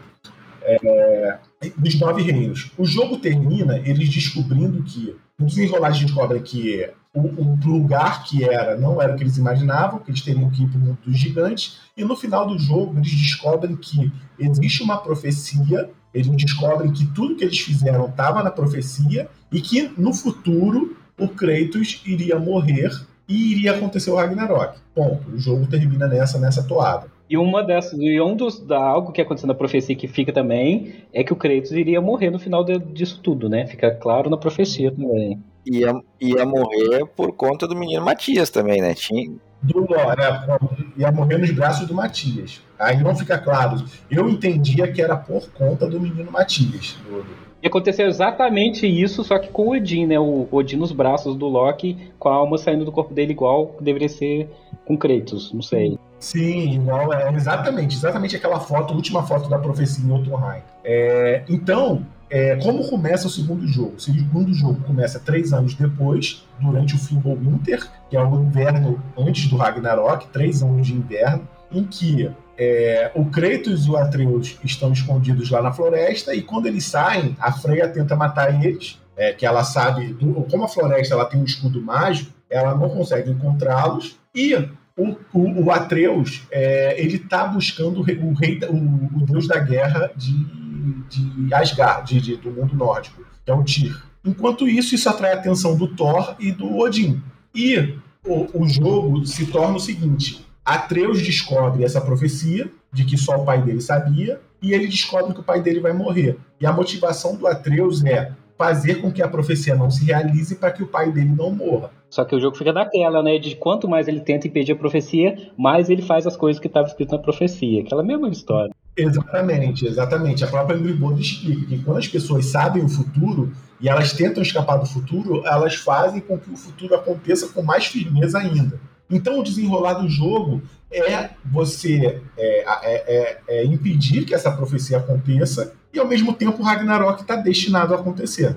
E o jogo se desenrola nessa toada. Enquanto isso, o Odin, ele até propõe né, que o Odin morre de medo do Ragnarok, ele tenta também é, impedir com que essa profecia aconteça, sendo que, é, na verdade, a profecia original que o Odin não sabe é que somente Asgard iria cair, e não os nove reinos, né? é o que a gente descobre um pouco mais pra frente também com a Angry, Angry Bird lá.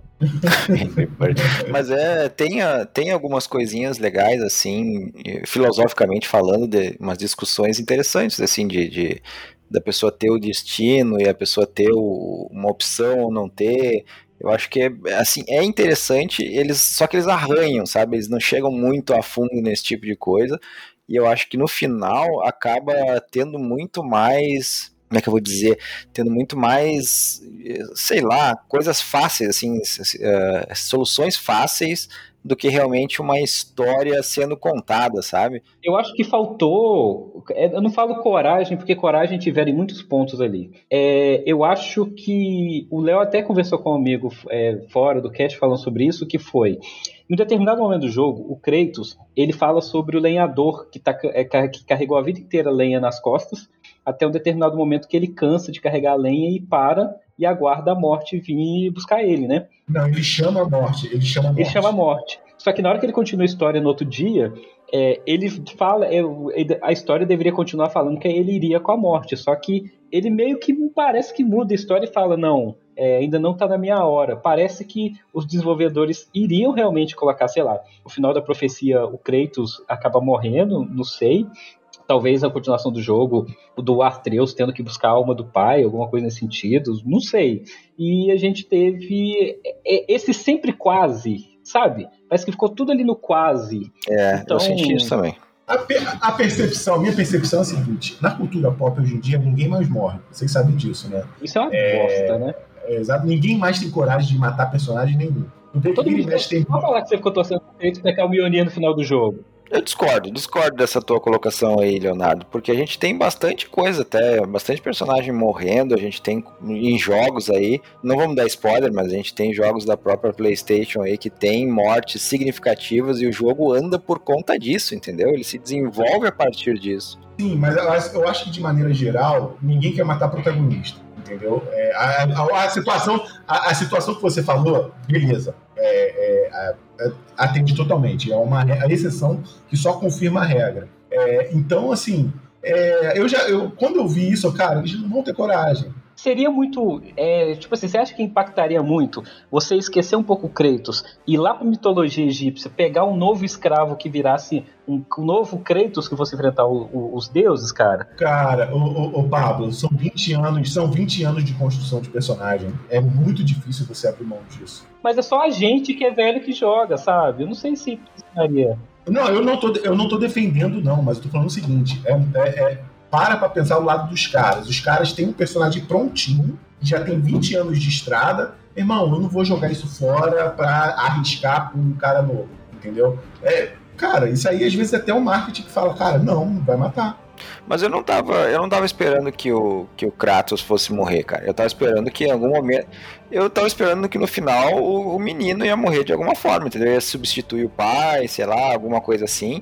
Até porque eu achei aquele final, sei lá, bunda mole, o final bunda mole. Só o, ele só o, o guri, tudo tudo se resolveu, o guri só foi embora, entendeu? Aquele negócio bem genérico assim que ninguém, ah, não, vou ali, vou ali na padaria comprar um, um presunto e depois já volto. Eu achei emocionante, tendo em vista no contexto da relação deles, mas que foi uma puta falta de ousadia, foi uma puta falta de ousadia, porque assim é, eu não esperava que a profecia se realizasse exatamente da mesma maneira, mas eu imaginei que eles conseguiriam derrotar o Odin, mas a um preço, ia ter um preço a se pagar. O que, que foi aquela máscara lá? Eu achei que em algum momento é, o, o Jim Carrey ia aparecer ali.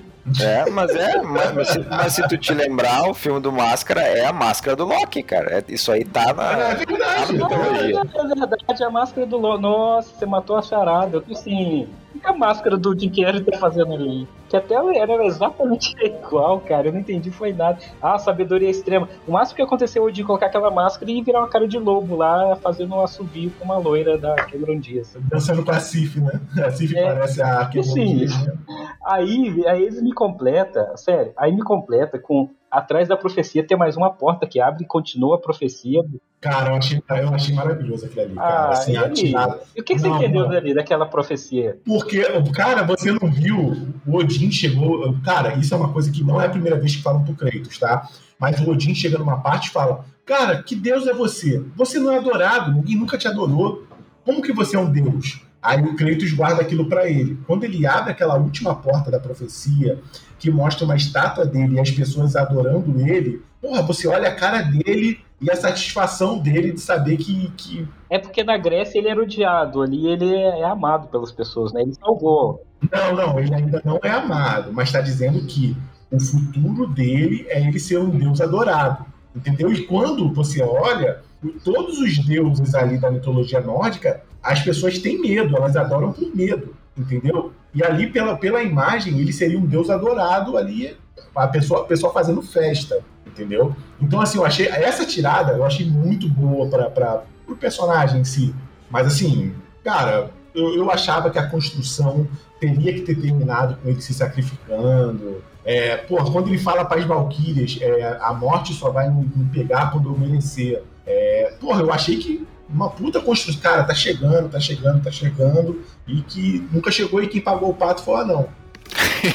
Por sinal, o anão Smurf, o anão Smurf ali morrer, cara, do, veio do nada, foi para lugar nenhum, mas eu gostei, assim, aquele personagem ali eu nunca, não, não gostava muito dele, sabe? Eu achava ele bem chatinho sempre. A cena dele com a sereia foi legal a cena dele com a sereia foi legal. A cena da sereia foi legal. Mas olha só, é essa parada, ele se ligou, ele se ligou na hora, quando a sereia viu ele. E outra coisa, ele serviu naquele momento que ele desmascara o Tyr, ele serviu como a gente. Ele, pô, que porra é essa que o tempo todo você fala que não dá, que não dá, que não dá, não dá, do nada dá. E essa tu tá de caô, tu tá de caô. Ele serviu como um jogador ali, pô, tá me fazendo de otário.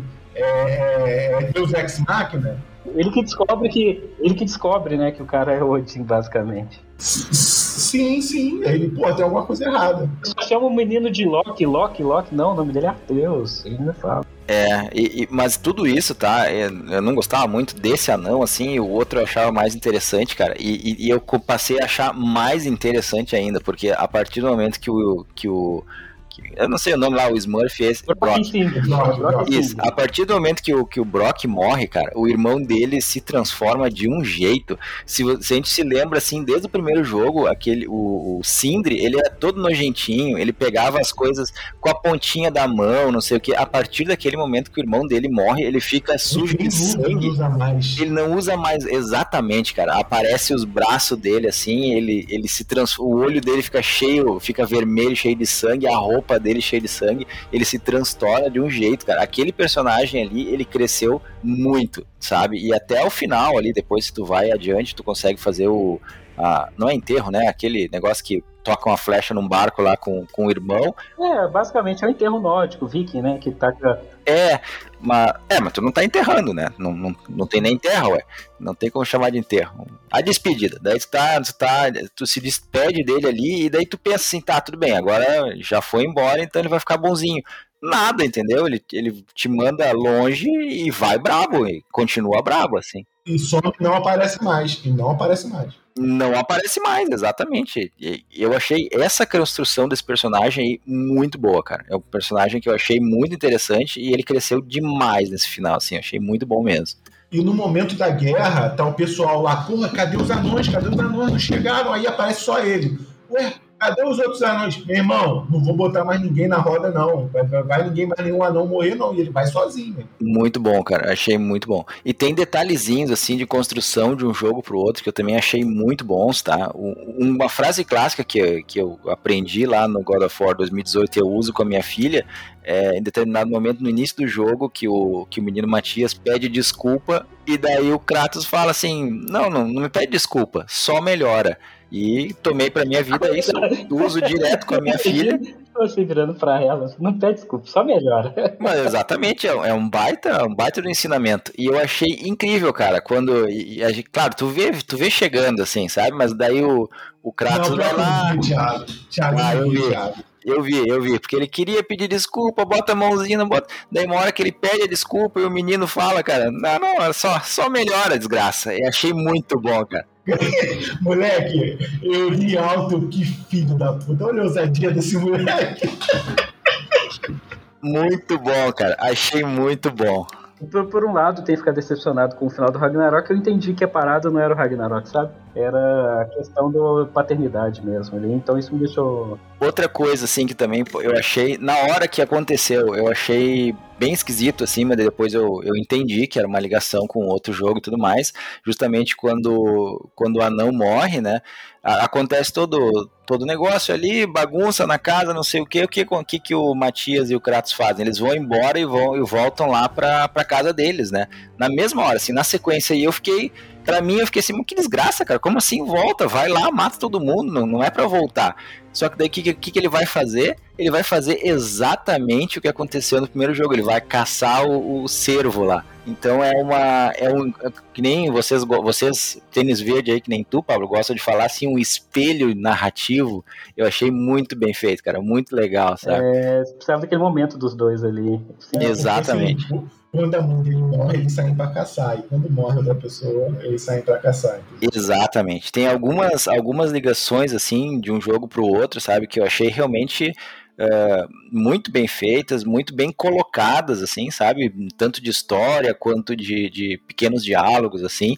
Diálogos que eu acho que também um, um ponto muito, muito alto do jogo. Eu joguei, um dos primeiros jogos que eu joguei totalmente dublado, cara. Do início ao fim, tirei legenda. A dublagem e, dele é muito boa, né? A dublagem eu gostei bastante, sabe? Não, não me incomodou em nenhum momento. Achei que ficou muito boa. E aquelas conversinhas também do, do Mimir. Não, eu vi em inglês e vi em português. Eu tô te falando que português para inglês não, não peca nada, tá? Dublado, você pode jogar tranquilo, cara. Tá no mesmo padrão ali. Tranquilo, cara. Muito bom. Muito bom mesmo, sabe? Agora, o que, foi aquele Ratato, Ratatá, Ratatovski que apareceu lá que eu não entendi? Foi... Ele estava no primeiro jogo? Eu não lembro dele no primeiro jogo, não. Não, não, mas eles falavam sobre ele. ele eles falavam sobre ele na, por conta assim. Eu não lembro agora o que, que é, mas aquelas pedrinhas verdes de se recuperar energia, sabe? Em determinado momento eles falam que, que, o, que o, o bicho tá, tá fazendo alguma coisa, eles até citam. E também é outra coisa que tá na mitologia nórdica, existe o, o personagem, o esquilo esse, o Ratatá esse aí, e, e ele faz exatamente aquilo que ele tá dizendo ali, sabe? Tem uma. Tem um. Ele, ele... Eu achei muito aleatório aquele bicho do nada, assim, como, pra mim nem encaixava na história aquele, aquele esquilo, sabe? Não, mas achei bem legal, cara. Ele não faz nada extraordinário, né? Ele tá ali só pra ser, ser interessante. Mas é, eu achei é outro ponto, assim, sabe? Que nem a, a, a lança Draupnir, esse personagem, tem coisas da mitologia que são bem colocadas, assim, são bem trabalhadas, e outras que são atiradas de uma forma extraordinária, né? Que nem aquele cavalo que anda assim sobre a água. Ah, apareceu do nada, foi ali só pra ficar bonito e depois foi embora, sabe? Mas esse 880 assim me incomoda um pouco. É, a corda também que o Odin suicidou, tiraram do, do, de qualquer coisa ali, né? Ah, tá aqui. que coincidência. A corda que o Odin se enforcou tá aqui. Vamos pegar, já que tá aqui. Tipo assim, aleatório, entendi. É, no mesmo momento, né? No mesmo momento do cavalo. É. Bem, aquela cena que eu achei linda, a- aquela cena que eles montam no cavalo, cavalo aquático lá, E vai pra dentro do lago. Eu achei maneiro, e aquela conversa com as, com as Nornas também eu achei muito legal, cara. Não entendi droga nenhuma, mas eu achei muito legal, cara. O Modi veio até nós porque tinha medo de você. Ele morreu pela sua mão. Olha o exemplo de pai falando. Você sabe o que eu senti falta nesse jogo? É, por mais que seja ótimo, eu senti falta de, por mais que ele pareça, é, de música, trilha sonora, sabe? Vocês não sentiram. Eu vou falar como alguém que acha a trilha sonora do primeiro uma das melhores. Assim, a trilha sonora realmente eu achei mais fraca. Teve bastante reaproveitamento justificado, tá? Mas a reaproveitamento bastante temas dos primeiros. E assim, é, eu não, não. Poucos temas me chamaram a atenção. E eles fizeram o seguinte: uma coisa que eu não, não curti no Horizon, no, no- no primeiro Horizon. É, muitas das músicas do Horizon são músicas que eles colocam o tema, aquele tema principal daquela vozinha no meio. Oh, oh, oh, o jogo inteiro. Esse- nesse God of War, é, no Ragnarok, eles pegaram várias músicas e meteram o tema do God of War no meio. Foi, foi. Pois é, é a única parte do jogo que, é, tirando as, as músicas de combate, que era um pouco mais, é, assim, marcante, a única que eu realmente lembro é a que é o tema do God of War mesmo, sabe? Que eles colocavam ali meio que de vez em quando, mas eu não senti um. Eu não, é, eu, eu não tive isso de nossa, que é, parar é, para poder ouvir a trilha sonora, assim, sabe? Sim, eu também eu, fiquei um pouquinho decepcionado com a trilha. é, mas assim, eu, eu baixei. Baixei não, né? Que tem no, no Deezer. É, eu tô ouvindo a, a trilha oficial do Ragnarok. Cara, o tema principal do, do, do- o tema do Kratos, que é baseado no tema principal do jogo anterior, eles, muda, eles mudaram assim, a letra mudou, eu ainda não sei a tradução oficial, porque a letra do, do, do tema original é, a- quando você vê, a, a, você lê a letra, ele diz a história do jogo. Ele diz o, a relação entre pai e filho, que ele tem que confiar e tudo mais, salva o garoto. E a letra do segundo, apesar de ter mantido o mesmo ritmo, a letra é a outra. Mas eu ainda não consegui pegar o. achar a tradução. É, é porque o pessoal vai me encher, vai encher o saco de eu fazer essa comparação, mas vamos lá. É, a trilha sonora do Elden Ring, é, ela, de vez em quando eu paro pra ficar escutando, cara, porque até as, as, as músicas dos chefes eram muito boas, saca? Então, assim, eu senti que eles pecaram, é, eles quiseram ficar muito na zona do seguro, saca? Eu entendi, a trilha é boa, não tô falando que ela não é, mas eu senti um algo tipo assim, sabe? Algo que fosse do tamanho do Ragnarok, uma trilha sonora pra aquele momento ali, sabe? Não, eu concordo com você. A trilha, pra, que para mim, ó, no primeiro é um ponto fortíssimo, nesse ainda não me, não me chamou a atenção, não se destacou. Mas eu acho que também na, a trilha do primeiro chama tanta atenção porque. tipo, Vocês lembram do primeiro. Quando ele foi anunciado, cara? Aquela música já ficou na nossa cabeça desde que ele foi anunciado, sabe? Aquela música tema, que é do segundo também, ela bate muito, cara. Ela bate muito forte e ela é muito boa, sabe? Sim, mas eu digo até o restante da trilha. Por exemplo, o tema dos elfos é muito bom, eu adoro. E, e, assim, eles fizeram né, no Ragnarok um remix dela que ficou muito bom também. Mas de maneira geral, músicas novas, porque assim, a música de Alfheim, a música de Helheim foram, foram, eh, foram, vamos dizer assim, entre aspas, remixes das versões originais. E as músicas novas, Vanaheim, é, Svartalfheim, eu não achei músicas que me marcaram, entendeu?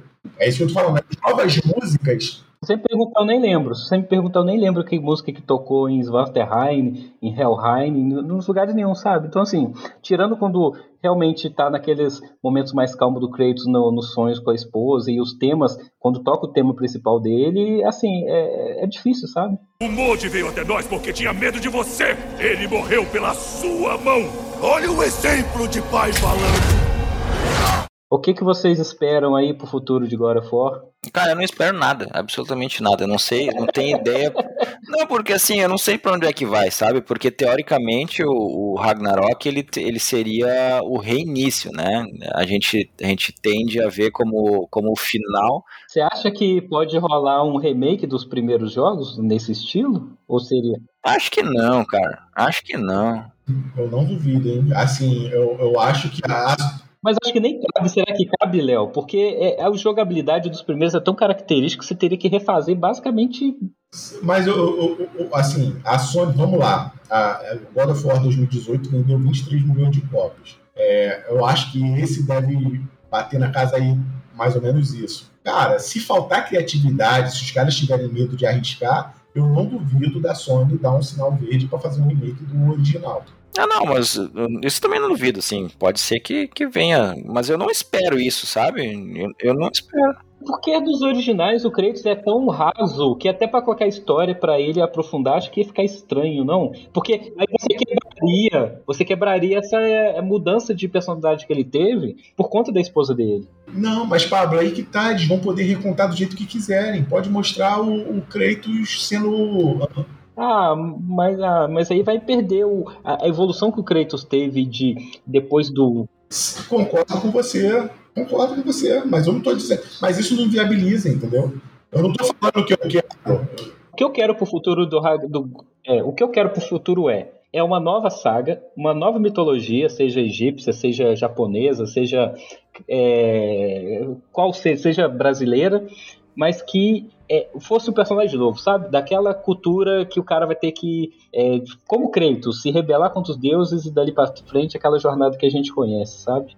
Tu não quer ele de novo? Tu não quer que ele vá pro Egito, por exemplo? Não, eu quero, eu quero, não, eu quero que o Kratos sente seja o Deus que ele quer ser, já que ele não morreu. Ele seja aquele Deus que ele vai ser venerado, descanse, seja aquele Deus forever e a gente conte uma nova história com numa nova, novo lugar com um novo personagem ali porque a graça do God of War é o desafio de um Hellis mortal é, se transformar num deus enquanto ele derrota aquele panteão inteiro da soberba dos deuses, sabe? Eu não sei se tem um impacto você já ser o deus da guerra. Mas tu sabe que. Mas sabe que isso nunca vai acontecer, né? Porque é, é o personagem que é o, que é o negócio. O, o, pessoal gosta do personagem. Se bem que eu também achei assim. É, o personagem foi uh, amadurecendo, vamos botar assim, nesses termos, assim, nesses dois jogos, e ele, no final agora, ele é outra pessoa, né? Muito mais uh, sentimental, agora não é mais aquele, aquele personagem dos primeiros jogos que era só gritaria e porrada e não sei o que, ele cresceu muito.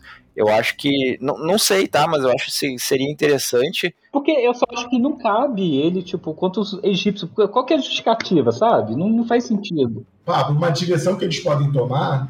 Pô, o Atreus está procurando os gigantes. E se os gigantes foram para a cultura egípcia? Foram lá para o mundo egípcio? Ok, mas aí é o Artreus, aí eu concordo, é o personagem novo, que eu continue com o Artreus. Apesar de que é, eu queria o Artreus num outro tipo de jogo, sabe? Mas eu queria ver mais mitologia, só não queria. Eu só queria descansar um pouco de Kratos, saca? É, é isso, basicamente. Que você jogasse com a Trude. Se você jogasse com a Trude, pode ser, mas que seja com outro personagem. Mas daí, mas daí tu vai ficar muito na mitologia nórdica, que eu acho que não, não é o objetivo, assim, sabe? Eu acho que eu acho que acabou assim a mitologia nórdica para eles, eles de repente vão voltar. Tem muita coisa para voltar, né? A gente tem aí o anão que sumiu, a gente tem o, o menino Matias que, que a gente não sabe para onde é que foi. Tem a Trude que pegou, que ficou com, com o martelo no final. Então tem, tem muita ponta solta. Se eles quiserem continuar, tem condições totais, né?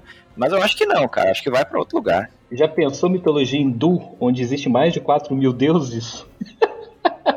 Porra, aí vai ter trabalho para os 15 jogos o Kratos aí, ó.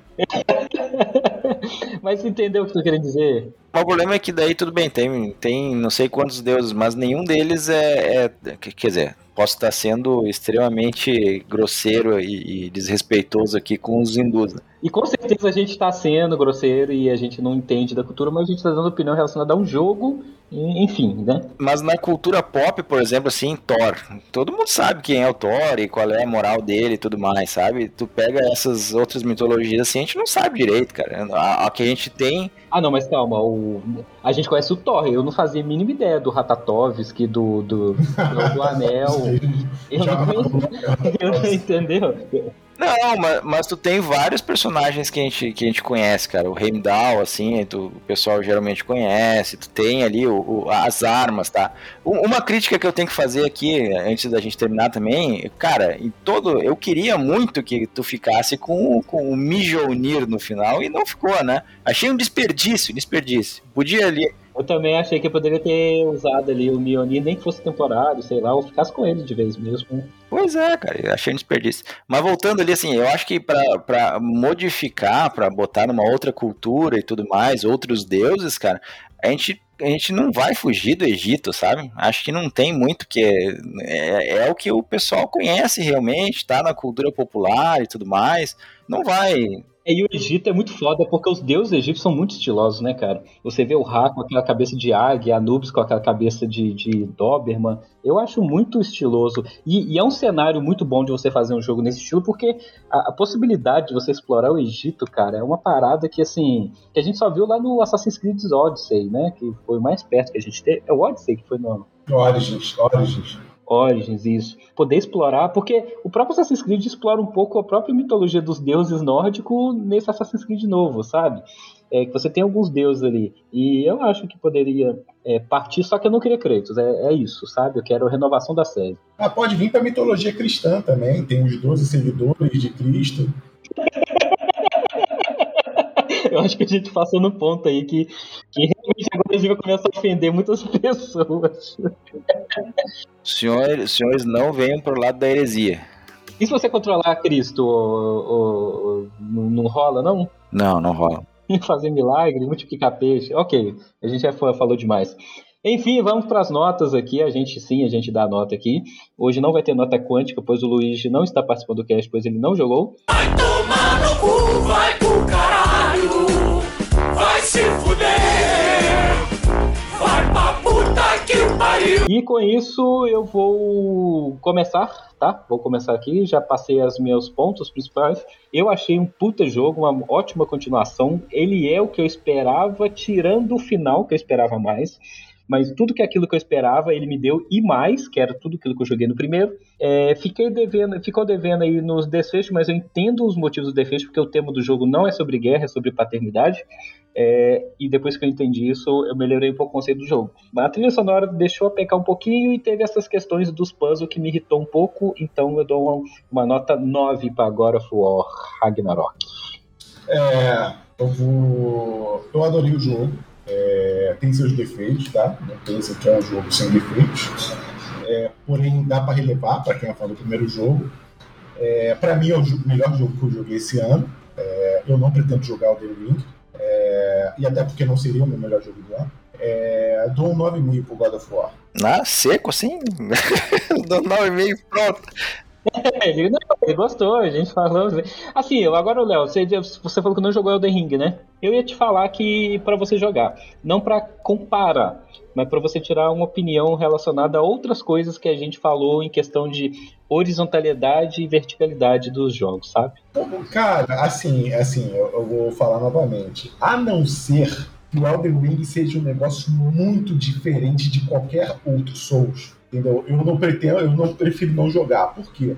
Eu tava conversando com o Lucas é, essa semana. Aí eu, eu, postei um vídeo de eu derrotando o rei Berserker do God of War, eu mandei para ele. Aí ele, cara, não é possível você não gostar de Souls, porque eu adoro o combate do God of War, aquela cadência e tudo mais. Ele, cara, não é possível você gostar de Souls. Eu falei, ô, ô Lucas, o problema do eu não gostar do Souls não é exatamente só o combate. Quando você pega um Souls, vem todo o pacote Souls, que é o lance do você perder, você morrer e ter que os teus itens ficam lá e você bate desespero, vai lá e perde. Tem todo o pacote Souls. Ah não, mas o Elden Ring ele muda um pouco isso, tá? É um pouco diferente. Mas o problema, um pouco diferente para mim não é o suficiente. Entendi. Eu vou te dar exemplo de que foi um jogo que eu indiquei para um amigo meu que tinha pavor Souls. E eu ainda falei a dica para ele, cara, é, joga, experimenta e começa de mago, que eles falam que é o jeito, é o modo easy do jogo. E mesmo assim, ele. Enfim, é, o dia que você quiser, dê a oportunidade, dá uma chance. Sim, se, se cair no meu colo, eu até jogo, mas assim, eu não vou fazer força, entendeu? Pra você ver, eu não tenho ódio do gênero, ódio, é um gênero que eu simplesmente falo, não é para mim.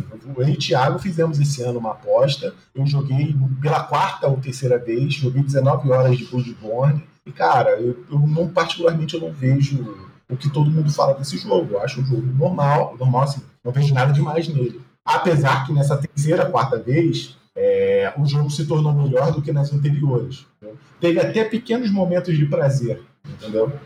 Eu acho o Elden Ring muito mais acessível e melhor para quem tá querendo gostar de Souls do que Bloodborne, enfim. Para mim, que eu não dei a nota, então, eu, eu gostei bastante, tá, do, do, do, God of War. Acho que ele é um jogo superior em todos os aspectos ao, ao de 2018. Não tem nenhum ponto, assim, a mesma música que, que vocês aí criticaram e tudo mais, eu acho que ela não, não atrapalha em nada, sabe? Ela é boa, ela realmente não se destaca, mas não tô ouvindo uma sinfonia, tô jogando um jogo, então se não me atrapalha, para mim tá bom eu, eu não tenho nada assim para desabonar, dizer, não, isso aqui é um lixo. Não, nada do jogo é, é ruim, sabe? Ele, ele, de forma geral, é um jogo muito competente em tudo que ele se, se propõe. Eu acho que, sei lá, 9,25, só para irritar o pessoal da nota quebrada aí. É um jogo muito bom mesmo, sabe? não tem não tem nada que desabone. Eu só não dou 10 justamente pelo, pelo que o, o Leonardo nunca vai dar 10 para um jogo da Soul, um jogo Souls assim, sabe? Eu acho que tem algumas coisinhas no gênero, no estilo do God of War que não me agradam. Aquele negócio assim da, do, do, do desenvolvimento das fases ser bem quebrado, assim, ser, ser umas coisinha fechada e tu não tem como ir para lá e ir para cá, isso me incomoda, sabe? Ficar me deixar muito cercadinho, parece que eu sempre tô num brete, que eu não posso fazer isso, fazer aquilo, me incomoda. Você não pode pular, né? Você depende do cenário, do local específico para pular, ainda é, eu acho que a gente poderia ter passado disso essas coisas me incomodam. E assim, e para só acender aí a discussão, eu acho que por conta desse tipo de coisa, no final, se eu se fosse a escolha minha e tudo mais, eu acho que para jogo do ano o Elden Ring levaria, sabe? Eu acho que ele fez uma, uma evolução muito grande no, no gênero dos Souls ali e, e jogos da From Software. Ele deu uma, uma acessibilidade bem maior e ele inovou muito mais, coisa que para mim, na, na, minha opinião, assim, apesar de ser um jogo muito melhor, esse God of War ele não inovou em nada em relação ao anterior, sabe? Mas enfim, um jogo muito bom, muito competente. Acho que mesmo se ele ganhar em cima do Elden Ring, é justo, sabe? Não tem problema nenhum, é um jogo muito, muito, muito bom mesmo. Quem ganha é a gente, né? Independente de quem ganhar. O GOT foram dois jogões que teve esse ano. É, é, o que eu falo assim, igual 2018, se Red Dead 2 tivesse ganho, eu não ia ficar chateado. Se Elden Ring ganhar, beleza, não vou ficar chateado. O, o, importante é que eu queria que o God of War Ragnarok fosse um grande jogo, porque eu gostei muito do primeiro e assim, eu tô engraçado que eu tô igual 2018, porque 2018 é, eu tinha certeza que o Red Dead ia ganhar pelo tamanho do escopo do jogo, mas estava torcendo pro God of War. É, esse ano eu acho eu tô mais dividido, sabe? É, eu tô muito entre os dois, que eu gostei demais dos dois jogos. Eu acho que o Elden Ring vai ganhar, mas se o God of War ganhar também, eu vou ficar bem feliz, tá? Porque para mim foi uma experiência que é, poucos jogos me fizeram pensar muito sobre até mesmo o relacionamento que eu tive e tenho com meu pai, sabe? Então é, é um negócio que é, fez a gente me fez refletir bastante. E é isso. Então, ouvintes, chegamos agora aqui ao nosso. Era uma hora, virou uma hora e meia de podcast. Então, você que está nos ouvindo aí ainda não conhece o nosso site, é o botaficha.com.br. Também você pode nos apoiar lá no Apoia-se ou Padrim, não sei qual é, vai estar lá no site também aí nas, nas, nos descritivos. Ouça o Douglas Cast, que agora ele também está bem fixo aí no nosso feed. E deixe seus comentários no Twitter, no grupo do Telegram e onde você conseguir escrever para a gente. É, Tiago, onde... Deixe estrelinhas no Spotify também. Nós gostamos Gostamos de notas. Esses dias a gente estava conversando lá no Douglas Cast sobre nota. A gente viu que a, a nota no Spotify estava 4 e alguma coisa e a gente não gosta de nota quebrada. Então, ou você tire nota para a gente ficar com 4 redondo, 4 estrelas, ou você bote nota para a gente ficar com 5. 4 e alguma coisa não é nota que se, que se apresente. E, Tiago, onde as pessoas podem te encontrar? Além do Douglas Cast? As pessoas podem me encontrar aqui em Porto Alegre, Rio Grande do Sul. Ah, muito E- bom. Se não, se não me encontra pela rua, eu tô no Twitter. Não me lembro agora, acho que é Thiago Underline Salomônio. Thiago Salomônio acha, lá tem um outro cara que tem um nome igual eu, mas enfim, daí tu enche o saco dele, não me enche o meu, não tem problema nenhum. Estamos por aí. E é isso. Agradeço a todos que ouviram aí, vocês também que estão aqui com a gente. E o Leonardo não acha lugar nenhum, né? O Léo só no Rio, correndo na, no calçadão. Né, E em janeiro, o Thiago vai vir fazer um tour aqui com o meu churrasco, churrasquinho carioca. Meu Deus. É, falar nisso, Léo, talvez a gente se encontre aí, que eu te- vou ter que ir no Rio mês que vem trocar de carro. Tipo, Ih, dar umas dicas com rapaz. você. Pô, já é, pô, já é, pô, me avisa. E muito bem, muito obrigado a todos que estavam aqui. Um beijo e até semana que vem, se tudo der certo e não atrasar. E tchau. Tchau, tchau. Até mais.